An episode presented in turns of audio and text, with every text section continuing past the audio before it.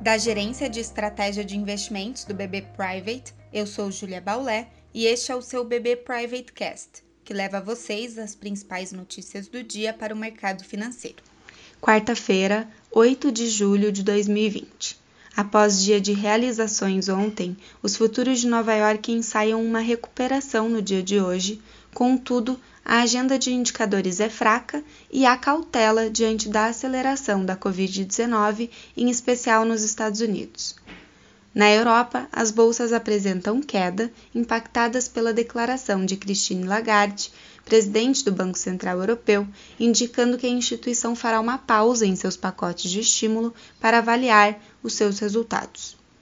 Como os mercados operam com sinais fracos, alguma mudança de trajetória poderá ocorrer ao sabor das notícias. Apesar da agenda fraca de indicadores, teremos as falas dos dirigentes do Federal Reserve e do vice-presidente do Banco Central Europeu.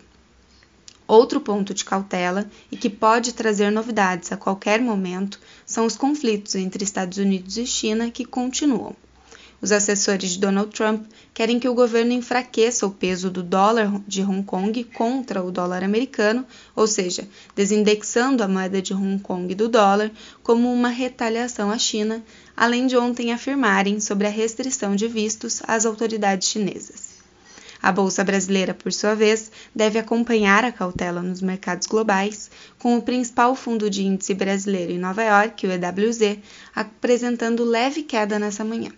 Na agenda local, hoje teremos as vendas do varejo de maio, cuja expectativa é de que os dados apresentem boa reação em comparação com abril. Se o dado vier forte, consolidará ainda mais as apostas que agora são majoritárias de que a Selic será mantida em agosto na taxa de 2,25% ao ano. Acompanhe também nossos conteúdos pelas nossas páginas oficiais de Economia e Mercado no LinkedIn e o nosso canal no YouTube com a playlist BB Private Talks. Obrigada e até a próxima!